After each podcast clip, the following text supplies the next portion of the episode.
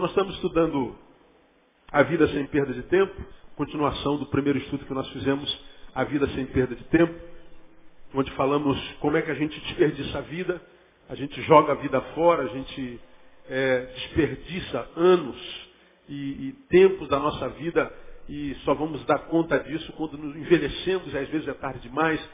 E às vezes desperdiçamos vidas com más companhias, casamos errado, nos intrometemos em negócios que não temos nada a ver. E falamos sobre isso durante quase nove meses. E mostramos para os irmãos como ah, muitas vezes Deus se vê impedido de nos abençoar ah, em função disso. Pedimos a Deus que abençoe nossa vida e não percebemos que a bênção não vem sobre nossa vida porque a vida que Deus nos deu, nos deu, nós desperdiçamos. Desperdiçamos. Jogamos fora. Fomos vivendo uma vida promíscua, uma vida sem sentido, sem utilização, sem significância. Fomos é, passando pela adolescência sem construir nada, sem saber nada, sem estudar nada. Entramos na juventude só zoando, vivendo dissolutamente quando entramos na fase adulta, caminhamos para os 30, aí no 30 as coisas de 15 e 20 já não dão mais sabor, porque a gente está amadurecendo, e a maturidade faz com que nós encaremos a realidade de mais face a face, não é? Durante a juventude a gente só quer né, zoação, a gente só quer oba-oba, mas aí a, a meia-idade vai entrando, as coisas da juventude vão perdendo sabor, aquelas coisas que, pelas quais nós nós abandonamos família, estudo, igreja, Deus, e queremos só zoação, queríamos sentir prazer, fomos atrás dos nossos tesões, dos nossos desejos. Agora aquilo já não dará mais muito sabor para a nossa vida, estamos entrando nos 30. E aí a gente olha para trás e percebemos que estamos chegando nos 40 e ainda não construímos nada, não somos nada, não temos do que nos orgulhar. Olhamos para trás e paramos e perguntamos: o que, que eu fiz da minha vida? Tenho 30, o que, que eu sou? Tenho quase 40, o que, que eu fiz? Não sou nada, não tenho nada, joguei minha vida fora. E aí, muitas vezes, o que sobra é desespero e a gente pede a Deus para Deus me abençoe a vida. Deus fala assim, por que, que eu te abençoaria com vida se a vida que eu te dei até agora você jogou fora? Por que, que eu te abençoaria com vida se eu sei que você não é bom administrador de vidas? Porque pelo que eu vejo na administração da tua própria vida, o que você fez com a sua vida foi jogar fora. Então por que, que eu te abençoaria com mais vida? E aí o que sobra na vida da maioria das pessoas que a gente conhece, embora não apareça, porque nós somos uma geração bonita, é uma vida sem sentido. A gente vai empurrando a existência com a barriga e vamos ver o que a vida dá, o que o bicho dá. E vamos vivendo na teologia de Zeca Pagodinho. Deixa a vida me levar, a vida leva eu. E a vida sempre leva para o buraco. A vida não é boa para quem não é bom com ela. Então nós aprendemos nesses nove meses que a gente começa a perder tempo na vida quando a gente se separa do que é santo. Busca primeiro o reino, todas as outras coisas são acrescentadas. A gente deixa o reino e vai correr atrás das coisas. Começou a perder tempo na vida. Nós estudamos isso minuciosamente. Essa palavra teve uma repercussão histórica no site da nossa igreja e, e no retorno das suas ministrações. Prego há 20 anos, eu acho que nenhum dos estudos que eu preguei há 20 anos teve tanta repercussão no Brasil, fora dele e aqui, como essa série de sermões A Vida Sem Perda de Tempos. Muito tremendo. Em função da repercussão, no mesmo texto eu comecei uma série de sermões alguns meses atrás, é, vivendo sem perda de tempo. E aí nós começamos a estudar no mesmo texto, que foi dos discípulos no caminho de Emaús, como é que a gente pode, uma vez que eu reconheço que perdi tempo na vida, passei da juventude, estou chegando à maioridade, não tenho do que me orgulhar, não sou nada, não tenho nada, o que tenho não me traz locupletação, não me sinto feliz, não me sinto realizado, o que sou não gera alegria em mim, não, lergo, não, não, não gera orgulho em mim, mesmo que algumas pessoas olhem para mim e digam que eu sou abençoado, que eu sou legal, que eu sou muito não sei o quê, a despeito deles dizerem isso, eu não me sinto pleno. Reconheço que não tenho do que me orgulhar. Perdi tempo na vida. Eu não quero mais perder tempo na vida. Como é que eu faço? À luz do mesmo texto de, Lucas capítulo 24 eu falei. Como é que a gente recupera tempo perdido? Como é que a gente não perde mais tempo? Retornando para o que é santo. Não é? E aí nós mostramos algumas marcas desse retorno. A primeira coisa que Deus faz quando a gente volta para o reino é restaurar nossa visão. Segundo, é despertar em nós desejo pela vida devocional. Ou seja, nós seremos mais do que um frequentador de igreja, nós seremos frequentadores de quarto. Porque a Bíblia diz que entra no teu quarto em secreto, que teu pai em secreto te abençoará. Então o lugar de um indivíduo ser abençoado não é só na igreja, é no quarto. Aqui é lugar do corpo ser abençoado. Aqui é o lugar da relação coletiva com Deus e com o seu povo. Mas a nossa relação individual com Deus se desenvolve no quarto. Portanto, a nossa relação com Ele é mais do que domingueira, é mais do que coletiva, é mais do que templificada. Ela é individual. E isso se chama vida devocional. Quem quer ser abençoado, viver uma vida que vale a pena, quem quer relacionar-se com Deus e quer que esse relacionamento seja bom para si, não pode ser só um mero frequentador de igreja. Não pode ser só alguém que mudou de religião. Se for só frequentador de igreja, vai fazer parte daquela gente que frequenta a igreja um tempão, mas logo, logo, mais cedo ou mais tarde, deixa de frequentar a igreja. É só você olhar para o lado e ver quanta gente você conhece que esteve na igreja, hoje está no mundo. O número de ex-crentes no Brasil é maior do que o número de crentes no Brasil. Gente que veio para a igreja achando que na igreja a vida melhoraria, pode ter até melhorado um tempo, mas o que Deus fez nele na igreja não foi mantido. Logo, logo o diabo tirou. Porque ele entrava na igreja, mas não entrava no quarto. Não tinha vida devocional. Então é perda de tempo. Perda de tempo. E aí nós começamos a estudar, uma vez que ele restaura a fome pela coisa devocional, o que é uma vida devocional saudável. Aí lemos Lucas capítulo 10, o exemplo de Jesus com a relação com Marta e Maria, que diz assim lá no versículo 38 para a gente continuar. Ora, quando iam de caminho, entrou Jesus numa aldeia e certa mulher por nome Marta o recebeu em sua casa. Tinha esta uma irmã chamada Maria, a qual, sentando-se aos pés do Senhor, ouvia a sua palavra. Marta, porém, andava preocupada com muito serviço. E aproximando-se, disse, Senhor, não se te dá que minha irmã tenha deixado, me deixado a servir sozinha? Dize-lhe, pois, que me ajude. Respondeu-lhe o Senhor, Marta, Marta, estás ansiosa e perturbada com muitas coisas. Entretanto, poucas são necessárias. Ou mesmo uma só. E Maria escolheu a boa parte, a qual não lhe será tirada. Então, nesse texto nós temos uma, algumas lições tremendas sobre vida devocional. Nós aprendemos com Marta e Maria algumas coisas. Primeiro, Marta queria agradar a Jesus, Maria desejava aprender de Jesus. Marta queria agradar a Jesus, Maria queria aprender. E Jesus disse assim, Marta, a Maria escolheu a melhor parte, você não precisa tentar me agradar. Você precisa aprender de mim. E nós aprendemos numa quarta-feira inteira que a verdadeira espiritualidade ela tem a ver com saber, tem a ver com conhecimento.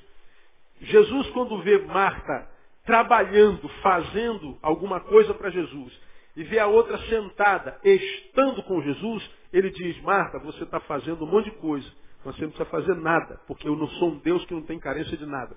Você precisa fazer como a sua irmã sentar e aprender. Mais importante do que fazer para Deus é saber de Deus, é entender de Deus. Porque é a sabedoria que é a marca da verdadeira espiritualidade. Falamos sobre isso muito, muito profundamente. Segundo, aprendendo, Marta queria fazer coisas para Jesus, Maria queria aproveitar a presença de Jesus. Uma queria fazer e outra aproveitar a presença de Jesus. Isso nós falamos na quarta-feira passada, isso tem a ver sobre o grau de intimidade. Muitas vezes nós estamos tão envolvidos com a religiosidade, com o templo, com a igreja, fazendo que nós não temos tempo de aproveitar a presença de Jesus. Eu falei, nem sempre a gente sente a presença de Jesus. Às vezes a vida se torna tão fria que a gente não consegue sentir, perceber a presença de Jesus. Ora, uma vez que Jesus estava presente, Maria quis aproveitar. Então muitas vezes nós não pensamos nas coisas de cima, não buscamos coisas de cima, e aí nós não aproveitamos a presença de Jesus.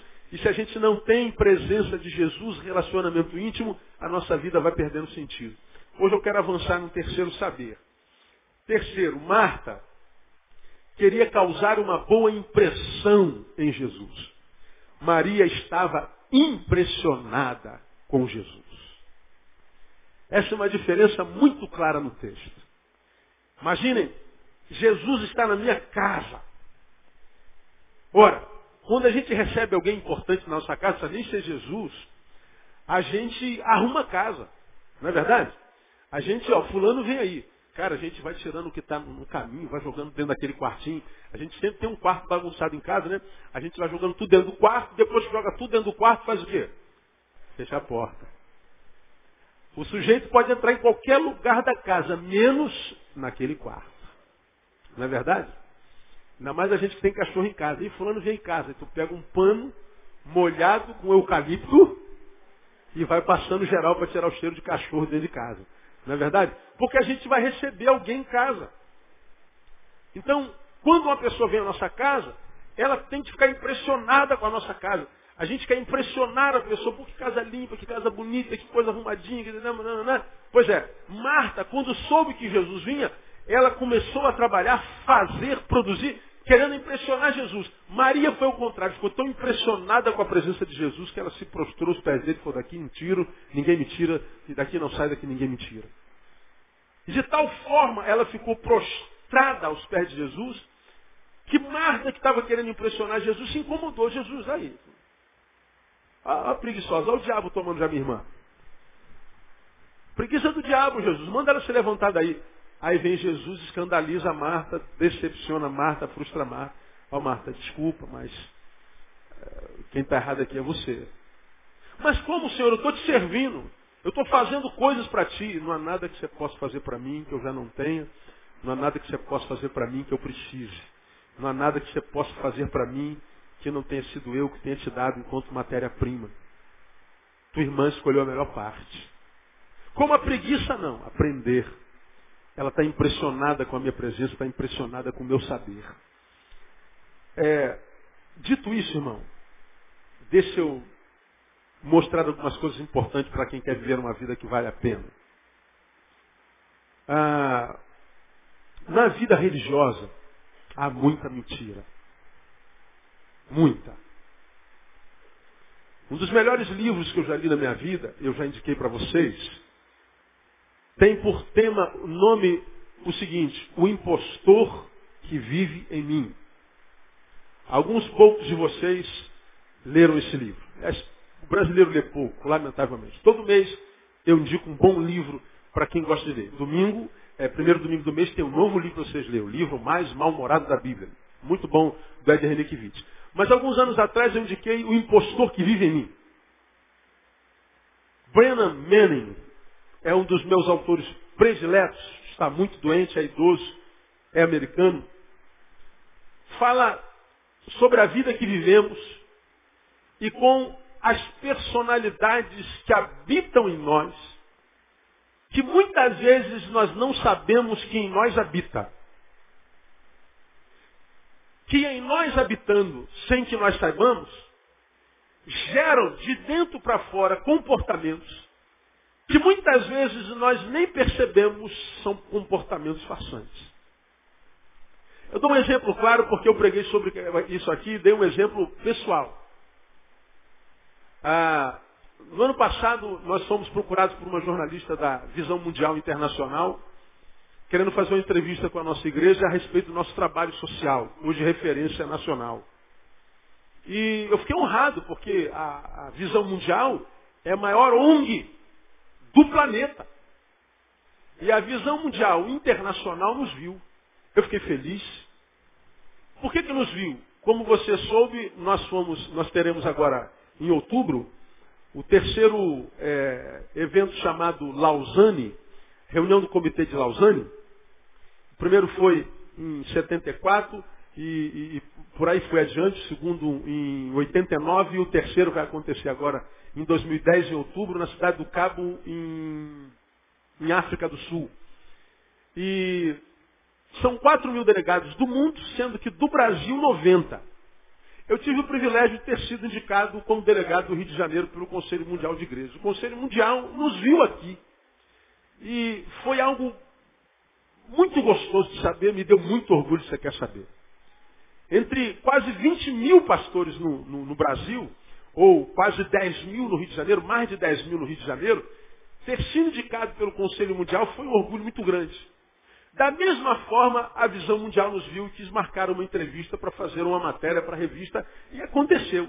Só que o que aconteceu? Nós marcamos um horário num dia aqui na igreja, E você sabe, eu sou britânico para começar uma coisa, eu começo o culto às, hum, de quarta-feira, 15 para as 8 em ponto, do domingo de manhã às 10 em ponto, às 18 em ponto, eu sou britânico. Ninguém jamais pode me acusar de atraso, eu não atraso.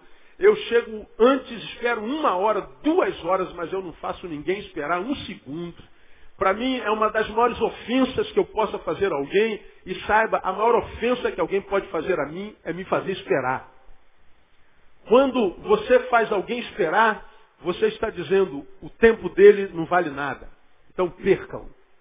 Agora, como o meu tempo é preciosíssimo, eu tenho muito pouco. Quando alguém me faz esperar, esse alguém perde um pouco do meu respeito.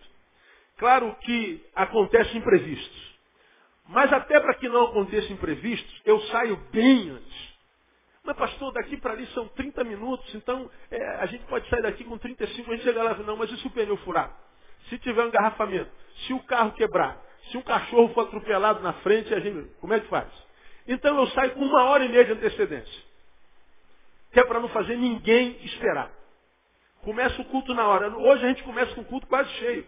Mas antigamente a gente começava o culto e tinha duas pessoas. Mas pastor, só tem duas pessoas, vão honrar os dois. Os retardados não tem que ser honrado. Tem que ser honrado quem chegou na hora. Então a gente desonra quem chegou na hora para honrar os retardatários. Eu nunca fiz isso. Chega atrasado quem quiser. Quem chegou na hora precisa ser honrado. Então, quer saber como perde meu respeito? Me faz esperar. Porque quando eu me atraso, estou dizendo, seu tempo não vale nada. Não diga que meu tempo não vale nada, porque o meu vale muito. Muito caro o meu tempo. Pois bem, marquei um horário com aquela jornalista, atrasei não por minha causa. Não consegui chegar à hora, não foi por minha causa. Eu não pude sair na hora. Então, quando eu vi que eu ia chegar atrasado, não tem jeito, eu perco controle. Atraso me tira de mim. O atraso me rouba o humor, me rouba a razão, me rouba a alegria, me rouba tudo, me atrasou, me desconcentra para pregar, me desconcentra para tudo. Atrasei, eu sou roubado de mim, eu não tenho jeito. Um dia vamos aprender isso aí. Né? Então, cheguei atrasado. Cheguei atrasado. Quantos minutos eu cheguei atrasado? Dez minutos. Quando deu dez horas, eu não estava aqui na igreja. A jornalista que veio de São Paulo estava aqui me esperando. A secretária ligou, pastor, tem um jornalista aqui esperando o senhor, pronto. Nossa, eu. É, foi, foi, quase uma possessão demoníaca, não teve jeito. O diabo me pegou e. Então, meu Deus, claro que eu estou brincando, viu, irmão? Mas era ira. Ira. Falei, meu Deus, eu fiz essa pessoa esperar, cara, não me perdoa. Eu, eu, eu, o dia foi, foi o pior dia do meu ano. Você tem uma ideia? Pastor, isso é exagerar demais, né? É, talvez para você seja, para mim não. Me permita ser quem eu sou, dá licença. Então, perco o controle. Quando eu cheguei, a Valéria estava aqui me esperando e eu falei, pô, Valéria, você me perdoe, cara, que, meu Deus, eu estou te deixando esperar aqui. Olha, não acontece, realmente foi, foi impossível de chegar. Eu estava pronto muito tempo antes, mas não deu. Cheguei, não, está tudo bem, pastor, tudo bem, são 10, 15 minutos, tal, não, mas eu não me perdoo. E, cara, eu estava fora de mim. Aí eu tive que respirar umas 78 vezes para poder a gente sentar e fazer a entrevista. Acabamos a entrevista, passamos o dia inteiro rodando, conhecendo o trabalho social da igreja, a igreja, conversando. Quando ela foi embora, eu continuei me martirizando, me martirizando no gabinete. Meu Deus, eu fiz uma pessoa esperar, minha vez de São Paulo. Cara, eu eu estava exagerando. Exagerando. Aí uma vozinha dentro de mim falou assim, Neil, deixa de ser besta, cara. Deixa de ser idiota, rapaz. Deixa de ser metido. Eu falei, pô, mas que, que, que, que, voz está amarrada em nome de Jesus? O que você está falando? Isso eu comigo mesmo, você viu? Será que eu estou ficando maluco, cara? Não é possível. Deixa de ser besta. Mas besta por quê? Aí a, a vozinha disse assim, quem nunca se atrasou, nem eu? Quem se atrasa? Não, mas todo mundo se atrasa, meu nome não tem todo mundo no final, meu nome é eu, Teixeira Barreto, não é Teixeira Barreto, todo mundo. Tenho nada a ver com todo mundo. Eu sei, né, que você não tem nada a ver com todo mundo. Mas Muitas vezes nossos planos se frustram. Fazemos planos para que aconteça assim, acontece assado. Você chegou atrasado? Mal, que bom que você não gosta de chegar atrasado. Mas todo mundo chega atrasado. Então deixa de ser metido a besta, deixa de ser soberbo. Porque essa ideia de querer se autopunir porque chegou atrasado 10 minutos, isso não é virtude não. Isso é um impostor que existe dentro de você, querendo vender a imagem de que você é melhor do que os outros. Aí eu falei, rapaz, tem sentido? Quem aqui nunca chegou atrasado? Pergunta em que está sendo falando. Você chegou atrasado alguma vez? Pergunta ele. Aliás, alguns de vocês só chega atrasado, meu. Quem já chegou na hora aqui alguma vez? Pois é, né? É diferente. Agora perceba o que eu estou querendo te, te, te perpassar. Todo mundo chega atrasado. Por que, que eu não posso? Agora, veja como isso trabalhou dentro de mim. Dentro de mim, me autopunir e brigar com o mundo porque eu cheguei atrasado suava virtude. Mas no fundo, tinha uma pitada de soberba disfarçada. Você não é melhor do que ninguém, né? Falei, Deus, é verdade. O mundo não acabou porque eu cheguei atrasado 10 minutos. Eu tenho que aprender a trabalhar as frustrações quando o plano não se cumpre. Agora, esse impostor que perpassava uma visão de perfeição, mas que na verdade era um soberbo disfarçado, se não confrontado por mim mesmo, poderia continuar a habitar em mim. Da mesma forma como este soberbo, disfarçado de pontual, agiu em mim, muitas vezes um religioso metido a santo age dentro de nós. Nós temos farsantes dentro de nós até quando nós estamos de joelho orando. Nós podemos, numa oração, orar com o impostor que habita dentro da gente. Quer ver uma coisa? Vamos orar na nossa célula, está aqui a célula, né? nós quatro estamos numa célula orando aqui, né? quatro varões do Senhor, e fomos para o monte orar nós quatro.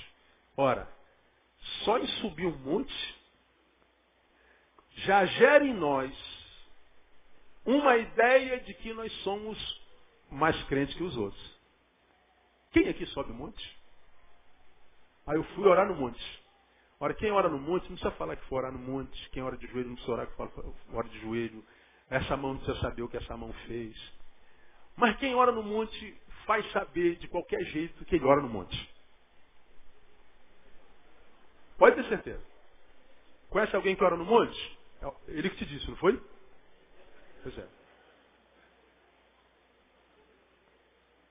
Aí nós estamos no monte orando, nós quatro. Aí nós vamos orar, gente, vamos orar. Vamos orar. Alguém tem pedido, alguém tem pedido. Aí chega a hora de eu fazer pedido. Ó, meu irmão, vamos orar pelo pastor Roberval. Não é da nossa igreja, lógico, né? Não sei nem se existe. Eu estava vindo para cá, para o monte, para a nossa santificação, e eu vi o pastor Roberval saindo da casa da irmã Mar, Marcélia. Marcélia. E olha, longe de mim, hein, amados, querer fazer fofoca dos outros. Mas eu fiquei preocupado, viu, irmão? Eu amo o nosso pastor Roberval.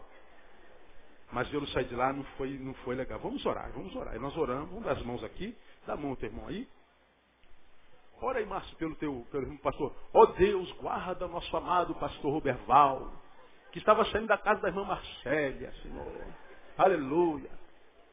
E a gente ora pelo pastor Roberval. Muito bem. Orar por alguém faz mal ou não? Não. Mas atrás dessa oração está o quê? Espírito de quê? Maledicência. Saiu da casa da minha Marcélia. Você viu alguma coisa acontecendo lá? Não. Não precisa nem comentar. Porque o simples comentário dá vazão à maledicência. E aí, atrás de uma oração no monte, tem um espírito de maledicência denegrindo a imagem de um santo. Só que nós fazemos isso em nome de Jesus. Nossa vida não é abençoada e a gente não sabe por quê. Estamos no monte orando, mas o que motiva e movimenta a nossa vida não é nem a unção da oração, nem da geografia do lugar, mas o espírito de maledicência que é um impostor que habita dentro de mim. Muitas vezes numa assembleia administrativa, numa reunião administrativa, nós vemos pessoas como Judas. Mas pastor, nós podíamos pegar esse dinheiro e gastar com os pobres. Ora, isto é bom ou é mal? Bom. Mas qual foi a intenção de Judas? Reter mais dinheiro para roubar depois. O discurso é pertinente. O discurso é cristão. Mas o motivo, a intenção é diabólica. Senão carnal. Quando nós vemos Marta servindo ao Senhor, servir ao Senhor é sempre um bom negócio. Mas o Senhor diz que dispensou o serviço dela para ficar com a preguiça, aspas, da outra. Talvez eu e você, se não tivéssemos capacidade exegética de interpretação de texto, iríamos falar, Senhor, pô, que é isso aí, cara? A mulher está trabalhando, como é que o senhor pode fazer um negócio desse? O senhor está incentivando a vagabundagem da outra? Falei, não, não, não. O problema não é a ação delas, é a visão de vocês. Ele olha para Marta e diz, você está querendo me impressionar. Mas eu não me impressiono com o que você faz. Eu não me impressiono com a ação, mas com a motivação. Então, há muito impostor dentro de nós. E descobrir esse impostor é obrigação de cada um de nós, porque senão nós podemos viver uma vida cristã impostora desde a nossa conversão até a nossa redenção, se redimidos formos. Eu acho que esse espírito, esse impostor que habita dentro da gente, ele caminha dentro da gente e é a respeito dele que Jesus dizia quando disse que alguém quer vir após mim, negue-se a si mesmo. Por quê? Porque você é um, um, um multi-homem. Você tem várias personalidades dentro de você que às vezes não percebe. A gente não, não administra bem. Muitas vezes, irmãos, nós somos capazes de ações humanitárias de solidariedade tão grandes, mas ao mesmo tempo somos capazes de sentimentos tão perversos e mortais e assassínicos. São sentimentos que nos habitam e que se nós nos rendermos a Ele, seja Ele qual for, Ele coordena a nossa vida. Coordena a nossa vida. Há dentro de nós várias personalidades que podem nos dominar. Isso não tem a ver com, com, com, com é, dupla personalidade, não tem a ver com nada, com mau caratismo. Tem a ver com a percepção ou não dos impostores que habitam dentro de nós. Há impostores na nossa relação com Deus. Nós vamos para o quarto e choramos na oração sozinho, ninguém nos vendo. Estamos chorando porque estamos sendo tomados por dor. E a gente imagina que chorando, a gente vai comover o coração de Deus, porque olha quando estou sofrendo, eu sou um servo dedicado, eu sou um servo consagrado, eu estou na igreja todo dia, e você acredita que é aquilo tudo, mas se você tira tudo que você faz e onde você vai domingo na igreja, por exemplo, mas começar a relembrar os pensamentos que você tem, os desejos que carrega dentro do coração, o que já pensou a respeito do outro, já disse, você vai ver que você não é tão santinho quanto imagina ser. Só que nós nos escondemos atrás dos nossos afazeres, das nossas produções. E aí não detectamos o impostor que habita de nós. Aí o que, que acontece conosco? Viramos frequentadores de igreja. E aí tu vê os crentes escandalizados com tudo que se faz. Isso é Os defensores de Deus, como se Deus precisasse de defensor. Os defensores da fé, como se Deus precisasse de defensores. Então, há impostor dentro de mim, há impostor dentro de você, e quem quer viver uma vida que vale a pena, ele tem que ter coragem para detectar esses impostores, e mesmo que esse impostor em você traga benefício para você. Se quer viver uma vida que dignifique ao Senhor, que vale a pena, tem que abrir mão do, do, do impostor e ficar no prejuízo, se isso for necessário, porque no prejuízo Deus vai recompensar você no nome de Jesus. Tem que ter coragem, por isso que eu digo, irmão, que evangelho não é para frouxo não, evangelho é para macho. Porque senão a gente vai fingindo que é tudo isso que os outros pensam que nós somos e a gente acaba se ferrando. Por exemplo, quer ver uma coisa que gera impostores na gente? A fama. A gente começa a ficar famoso, os outros começam a nos ver diferente. Você começa a aparecer na televisão, tu começa a aparecer no rádio, tu começa tal. Aí as pessoas começam a te tratar diferente da forma como você era antes da fama. Aí te veem muito maior do que você é. Aí você acaba acreditando que é aquilo tudo mesmo. Pronto, o impostor te dominou. Aí você já fica inacessível, você já fica complicado, você já fica exigente, você já não vai no mesmo lugar, você já não come a mesma coisa, você já não se relaciona com a mesma pessoa. Você acreditou no que os outros disseram a teu respeito. Impostor. Então, é, nessa noite, eu quero começar a mostrar a vocês, hoje e na próxima quarta-feira, o que realmente impressiona Jesus em nós. Porque não imaginem que o que você é aqui no culto possa impressionar Jesus. Jesus não se impressiona com a sua língua estranha, porque a sua língua estranha não é estranha para Jesus. Para ele é, é, uma língua comum.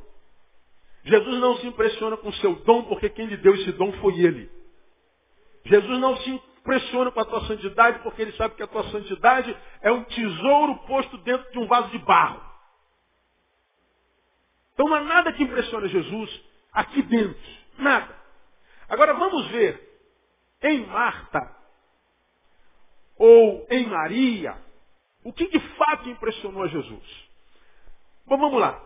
Ah, Marta, Marta, estás ansiosa e perturbada com muitas coisas. Jesus chama a mulher de perturbada.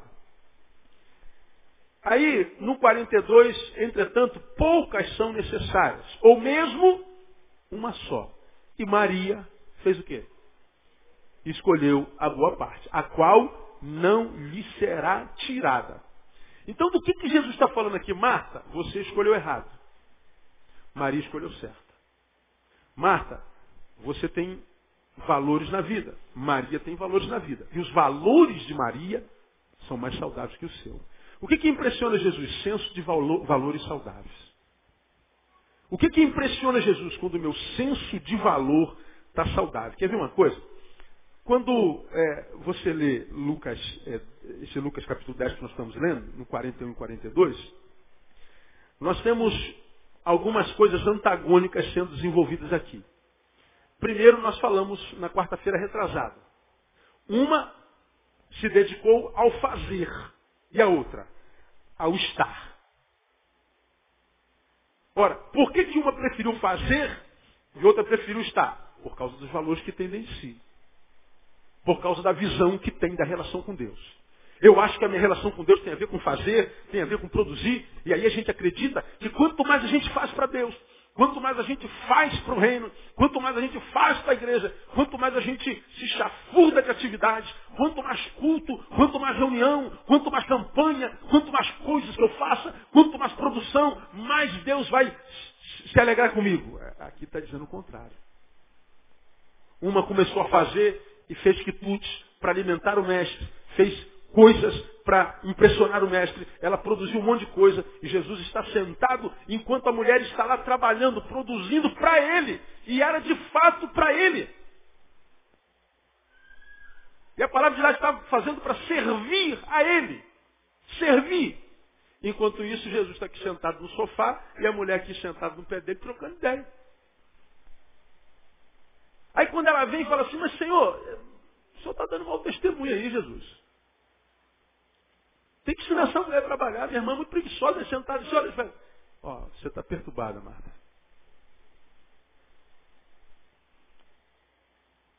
Ela escolheu a melhor parte. Mais importante do que fazer é estar. Você está fazendo tanta coisa para mim. Todavia, se ela não estivesse aqui, ainda assim eu estaria sozinho na sua sala. Você está na cozinha preparando coisas para mim, fazendo para mim, com alegria para mim. É pertinente o que você está fazendo. Tem sentido o que você está fazendo, mas você está fazendo lá e eu estou cá.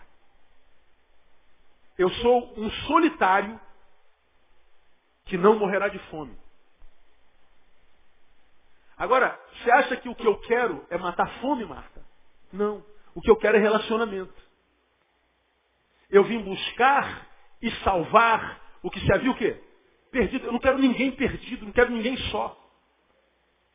Agora você me deixou aqui só e foi para a cozinha preparar alguma coisa para mim. Agora o que você tem preparado para mim, eu não preciso.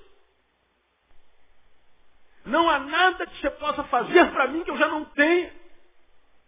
Não há nada que você possa me dar que não tenha sido eu que tenha te dado. Agora, essa era a visão que ela tinha da relação com Deus. Produção, ocupação, agenda tribulada, realização. A outra não, a outra é devoção.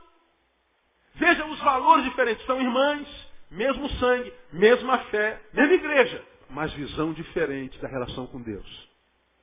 E o que, que impressionou a Deus? O que ela fez? Ou o que ela esteve? O que ela esteve. Então Jesus está falando, olha, o que me impressiona é senso de valores. Marta, você não entendeu. Maria entendeu. Maria tem um senso de valores diferente do teu. Maria está buscando o reino. E você, não. Embora a intenção seja boa, embora a razão seja pertinente, isso não é prioridade. Mais importante do que fazer para mim é estar comigo. O que eu quero de vocês não é o que vocês fazem para mim, é o que vocês podem ser comigo. É isso que ele fala com a gente. Isso é senso de valores. Quer ver uma outra, um outro antagonismo aqui? É o material versus espiritual. Marta estava preparando algo material. Eu imagino que o que ela estava preparando seria delicioso comer. O que ela estava preparando é imprescindível para quem quer viver. Comida. Agora, uma vez que Jesus estava sentado naquele sofá, naquela sala, essa não era a hora de comer. Ela era, era hora de se relacionar. Não era hora de buscar o espiritual, era hora de buscar o material. Voltamos a Mateus 6, onde Jesus diz, mas buscai primeiro o reino de Deus e as coisas serão acrescentadas. Isso é senso de valores saudáveis. Agora, quanto é, irmãos, que nós temos sempre dificuldade de ter coisas? Quando a gente está sempre correndo atrás das coisas. A gente está atrás das coisas, coisas, coisas. Eu tenho que trabalhar, eu tenho que estudar, tenho que correr atrás coisas, coisas, coisas. Quando, eu, quando eu tiver empregado, pastor, quando eu tiver acabado minha faculdade, pastor, então eu vou para a igreja, eu vou servir ao Senhor. Quando eu tiver casado, eu vou servir ao Senhor. A gente está atrás das coisas para que depois que as coisas estiverem no lugar, nós gastemos tempo com Deus. Pois é, você vai correr atrás das coisas e as coisas vão correr na tua frente. Você vai sempre correr das coisas e as coisas correm de você. Você vai sempre trabalhar, trabalhar, mas não vai ver o fruto do trabalho. E quando vê o fruto do trabalho, o fruto do trabalho não traz alegria, não traz completude. Porque para fazer as coisas você deixou a presença de Deus. Irmão, essa, essa é a pergunta que Deus quer fazer para você hoje. Se dependesse de você, Deus morreria com um sorriso de alegria porque estava bem acompanhado, ou Deus estaria em depressão porque estaria solitário? Qual seria a qualidade de vida de Deus se dependesse de você? Deus estaria em depressão, se sentindo só? Ou Deus estaria alegre porque estaria muito bem acompanhado? Cada um responda.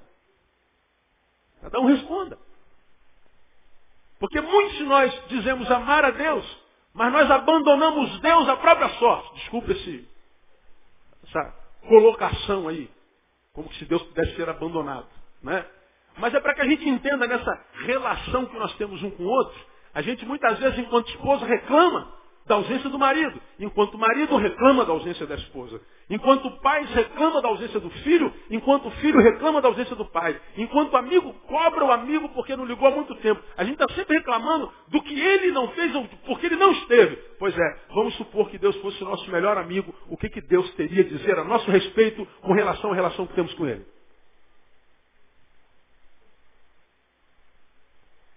Dependesse de muitos de nós, Deus estaria em depressão.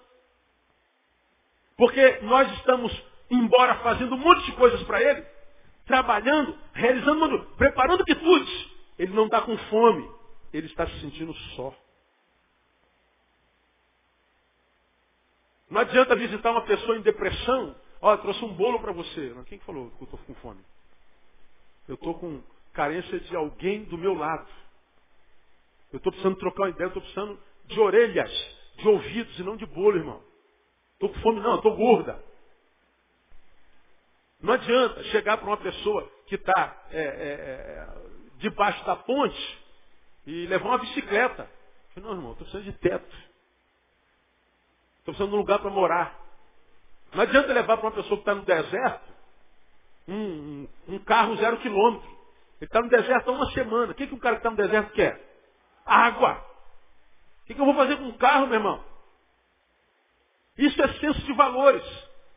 Você vai visitar um irmão que é cego. Olha, irmão, trouxe um presentinho para você.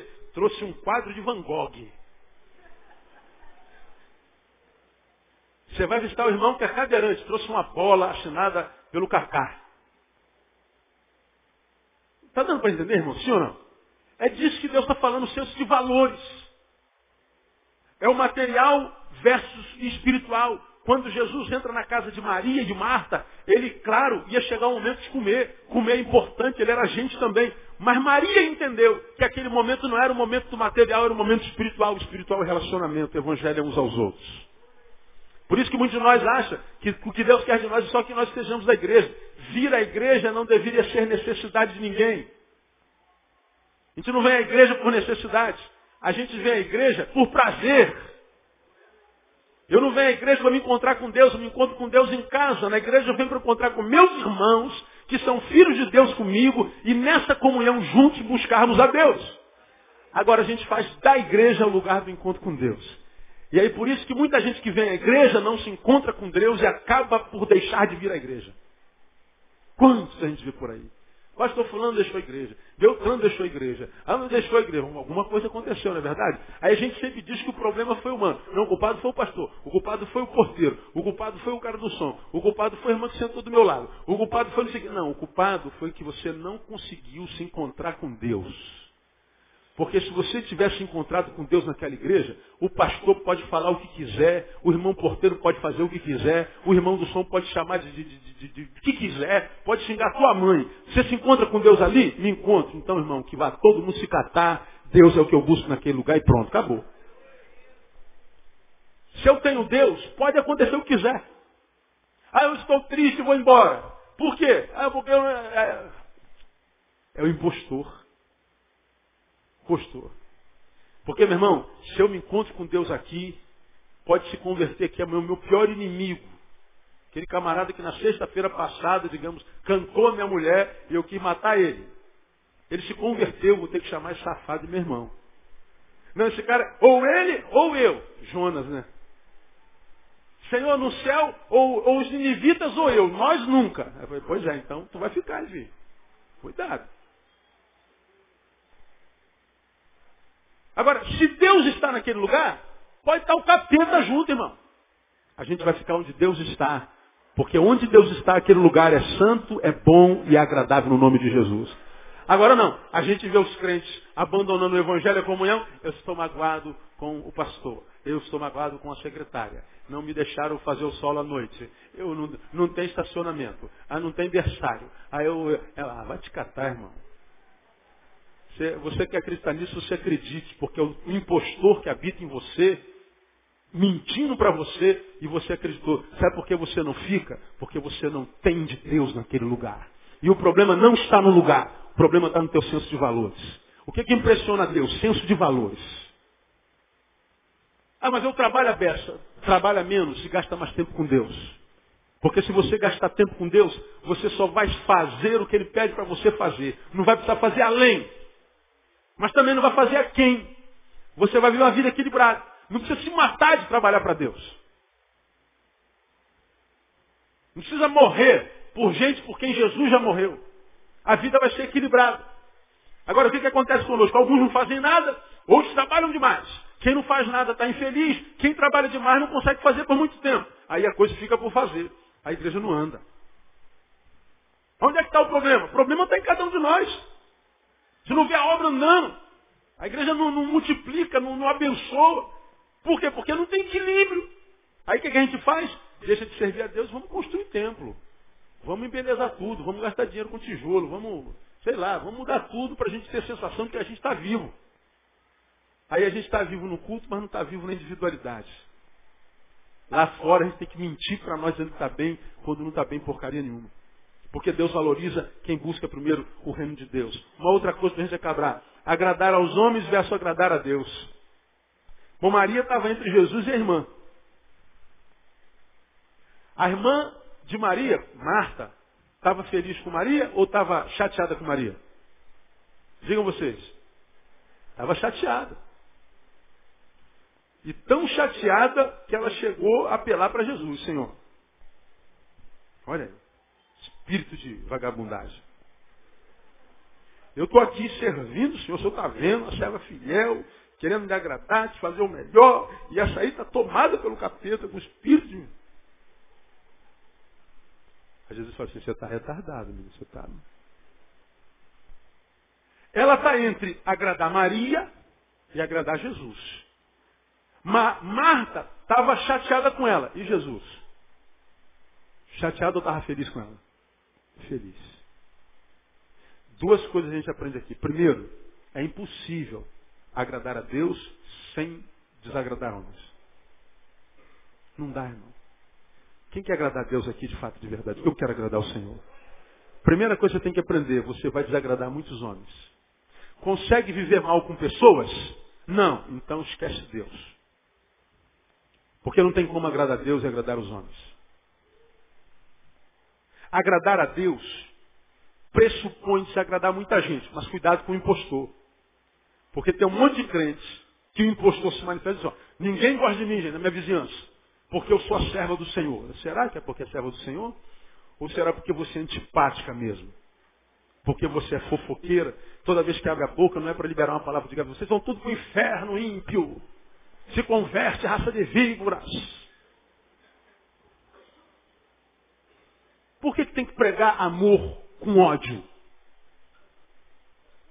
Porque ao invés de ser um pregador, você se transforma num pregador. Por que, que o evangelho tem que ser pregado com raiva? Por que, que eu, batizado pelo amor de Deus, tem que falar para outro, você vai para o inferno? A mão do Senhor vai pesar sobre vocês.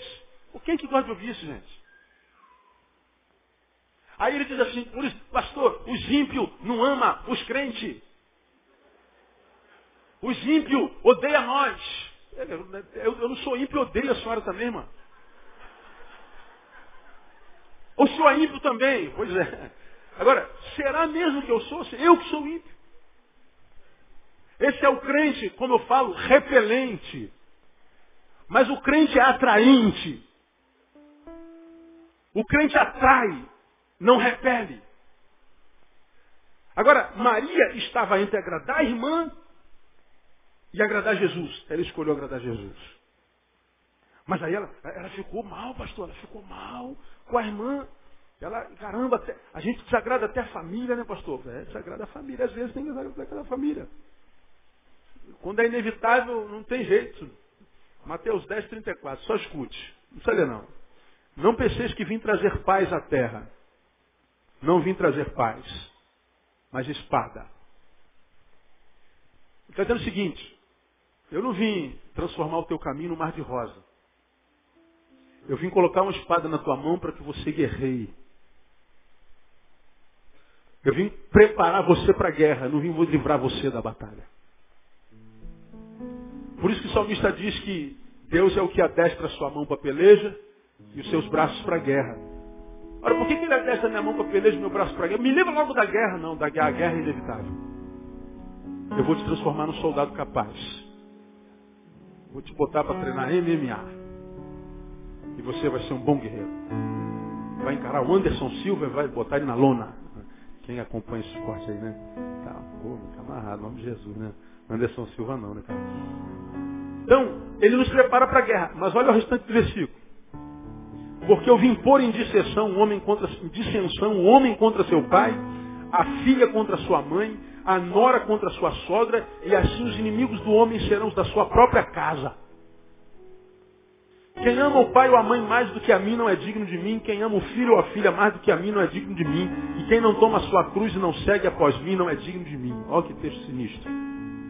Eu vim pôr em dissensão a família.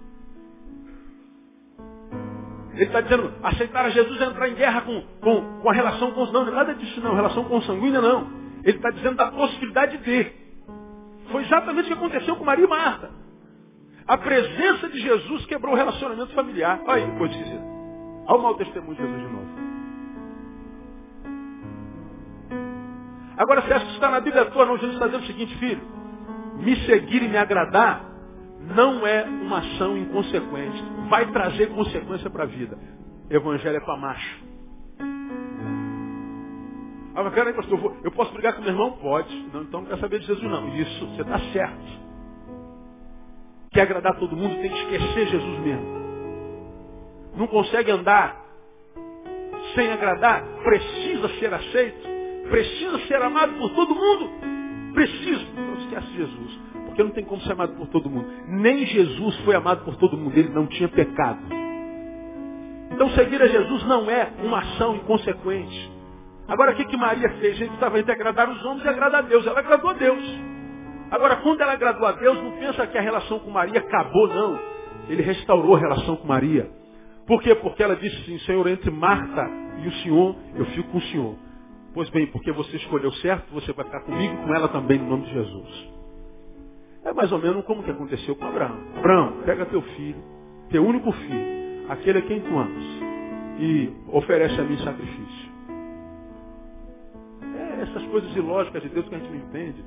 Não dá para entender Deus, irmão. Por isso que é só com a fé. Camarada manda ele sair da família, com 75 anos de idade, promete um filho. A mulher estéreo tem 60.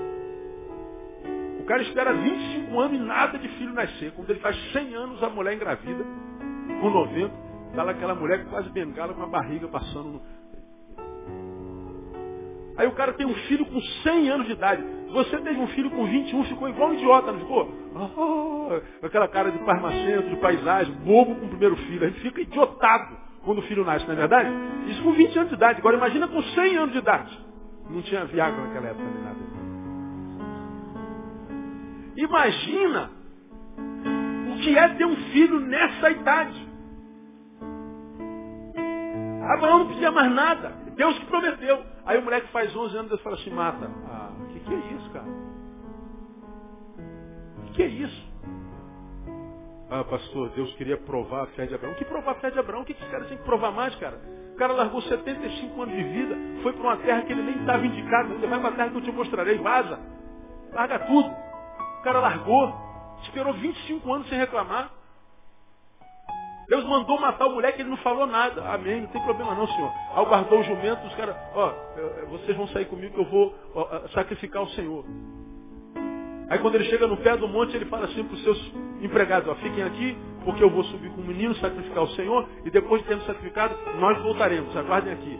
Ó, nós, ao plural, vamos, sacrificamos e nós descemos. Ora, só que ele estava subindo para quê? Para matar um. Então nós subimos e eu desço a fé do cara. Nós subimos e nós descemos. Eu vou sacrificar, na, na minha visão, na cabeça de Abraão, eu vou sacrificar o Senhor, mas ele tem poder para ressuscitá-lo, e eu creio que ele vai ressuscitar, e eu vou descer com o meu menino. Pô, brincadeira. Provar o que esse homem, irmão? O que, que esse homem tem que provar? A gente, a nossa unha cai e a gente acha que Deus não nos ama mais. Pastor, passei a chapinha, não, aquele fio não, não alisou. Ele não me ama mais.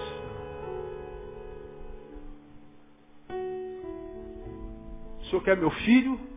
Quero. Ele amarrou o moleque, levantou a daga. E o bezerrinho cantou lá. A melhor música que ele já ouviu na vida inteira dele foi essa. Porque ele, Deus viu que ele estava disposto a dar Isaac, Deus lhe devolveu Isaac. Agora nós temos Isaac e ficamos segurando. E Deus leva o nosso Isaac. Isaac às vezes é um casamento, é um carro, é um emprego, é uma faculdade. Ele nos abençoa e a bênção nos tira dele. E vem Deus e tira o Isaac. Ele manda sacrificar o Isaac, eu quero que você volte para a comunhão, quero que você volte a ministrar. Mas Senhor, eu estou fazendo faculdade, Senhor. Não importa, eu quero você desenvolvendo o que eu tenho para você. Mas Senhor, o meu trabalho, Senhor, é, é, é meu namorado, Senhor, é, meu filho, volta a ser o que você era no meu coração. Mas Senhor, agora eu não posso, agora não dá. Meu filho sacrifica esse Isaac. Aí ele segura o Isaac, perde o Isaac. Por que, Deus mandou matar Isaac? Porque Deus queria saber se ele ainda era a maior fonte de alegria de Abraão. Como Abraão mostrou com a disposição de sacrificar Isaac, que Deus ainda era sua maior fonte de alegria, então não precisa sacrificar Isaac. Deus devolveu Isaac e ele desceu com o moleque dele. Muito bem, rapaziada, vamos embora, já sacrificamos ao nosso Deus. Pois é, quando a gente não sacrifica a Deus, sacrificamos coisas nossas. A gente vê crente só perdendo, perdendo, perdendo, perdendo, perdendo, perdendo, perdendo, e o sujeito não aprende. Não toma postura, que não tem como agradar os seus amigos da rua, esses maconheiros que estão aí, esses prostitutos que estão aí, esses vagabundos que estão aí, esses empresários, esses riquinhos, filhinhos de papai, esses neguinhos, esses lourinhos, esses riquinhos. Não tem como agradar essa geração, irmão. Não tem. Não tem como agradar os crentinhos mais crentes que Jesus. Ou nós agradamos a Deus, que vamos agradar alguns homens, ou nós ficamos bem com todo mundo e longe para Deus. Por isso que a minha Bíblia diz assim, ó, a, amizade do mundo, a amizade do mundo é o quê? Inimizade contra Deus. Quer ser amigo do mundo? Então seja inimigo de Deus. Vem Jesus diz, quem comigo não ajuda, quem não é comigo, é contra mim. Então vai ser amigo dos homens. De modo que o Senhor está dizendo que o que impressiona Jesus não é o que eu faço para ele, é quando eu tenho senso de valores saudáveis. E sei que eu preciso buscar primeiro o reino e não as coisas da terra. Olhar para cima e não para baixo. Eu tenho que agradar mais a Deus do que aos homens. Que mais importante do que fazer é estar. Isso é senso de valor saudável. Esse senso de valor saudável impressiona Jesus e Jesus abençoou como abençoou Maria. Agora não, a gente vai passando pela vida, arrebentando, dando lampada da vida, sendo envergonhado na vida pelo diabo. E a gente diz, é o pastor, é o, é professor, é a escola dominical, é o som, é o. Pelo amor de Deus. É o impostor que habita dentro de você. Irmão, na nossa relação entre nós e Deus, Deus nunca é o culpado. Se você aprender isso, já aprendeu muito. Somos eu e Deus. Deus nunca está errado. Aí você vai tentar, fica mais fácil descobrir quem, onde é que está o erro. Então, saber que nós somos dois e ele não está errado, então fica mais fácil, não fica? Se você pensar bem, você vai descobrir onde é que está o erro. Então, não cabe ficar buscando culpado, porque buscar culpado não resolve o problema. Resolve o problema é, é cair dentro dele pronto. Então, hoje a gente fica por aqui, o que impressiona é Jesus. Senso de valores saudável. Então, passo a orar a partir disso. Me ajuda a melhorar o meu senso de valores, Pai. Eu preciso aprender a me libertar de alguns amigos. Eu preciso aprender a me libertar de algumas relações. Eu preciso aprender a ficar no prejuízo em algumas áreas da minha vida para poder ganhar contigo. Eu preciso perder para ganhar. Eu sou um grão de mostarda que preciso morrer para ressuscitar. Agora a gente não quer morrer, também não vive. Então, irmão, quem tem entendimento, entenda. Quem tem ouvidos, ouça o que o Espírito Santo diz à igreja. Deus ama você demais, cara. Deus olha para você e. Paz é.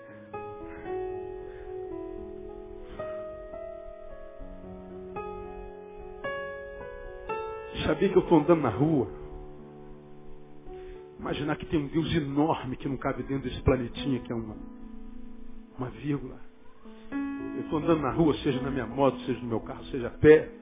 Tem um Deus lá de cima olhando para mim dizendo assim, né, que tudo der certo na tua vida hoje. Meu filho, você é o meu amado, vai dar certo, não tenha medo. Se der errado, vai contribuir para o teu bem. Se der certo, vai contribuir para o teu bem.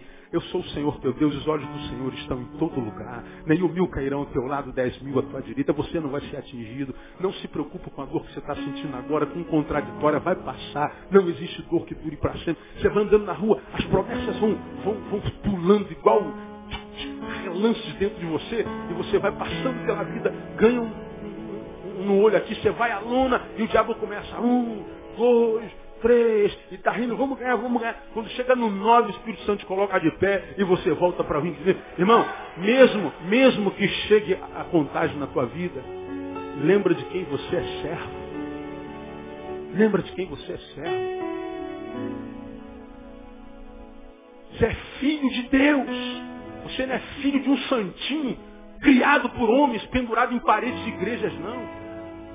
Você é o Criador do universo, esse é o teu Deus, esse é o teu Pai. Ele vibra com você, ele tem prazer em abençoar você, ele tem mais ânsia por te abençoar do que você por ser abençoado por ele.